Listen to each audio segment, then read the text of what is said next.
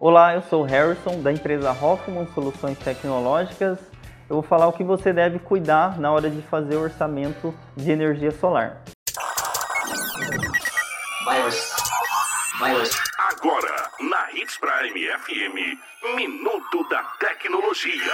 Com- De acordo com a nova lei, que vai começar a taxar quem instalar depois do dia 6 de janeiro, tem muitos orçamentos solares, tem muitas empresas fazendo orçamentos e o consumidor ele, ele vê uma disparidade de valores. Uma empresa dá um valor muito diferente da outra.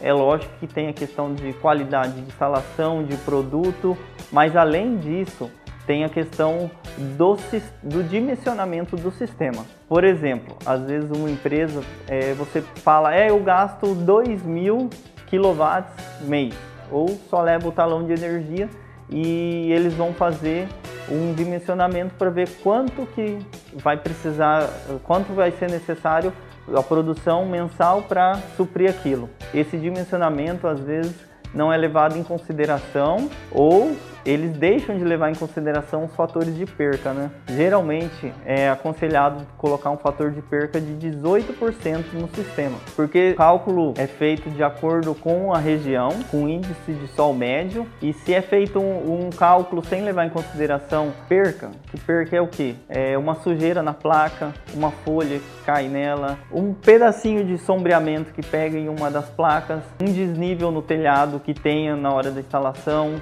é um passarinho, é um animal que passa por cima, é qualquer coisa, é um índice, mesmo que pequeno, é considerável a perca. Aí tem empresas que fazem, colocam um índice de perca de 18%, outros colocam de 12%, outras não colocam, aí que vem a diferença da geração.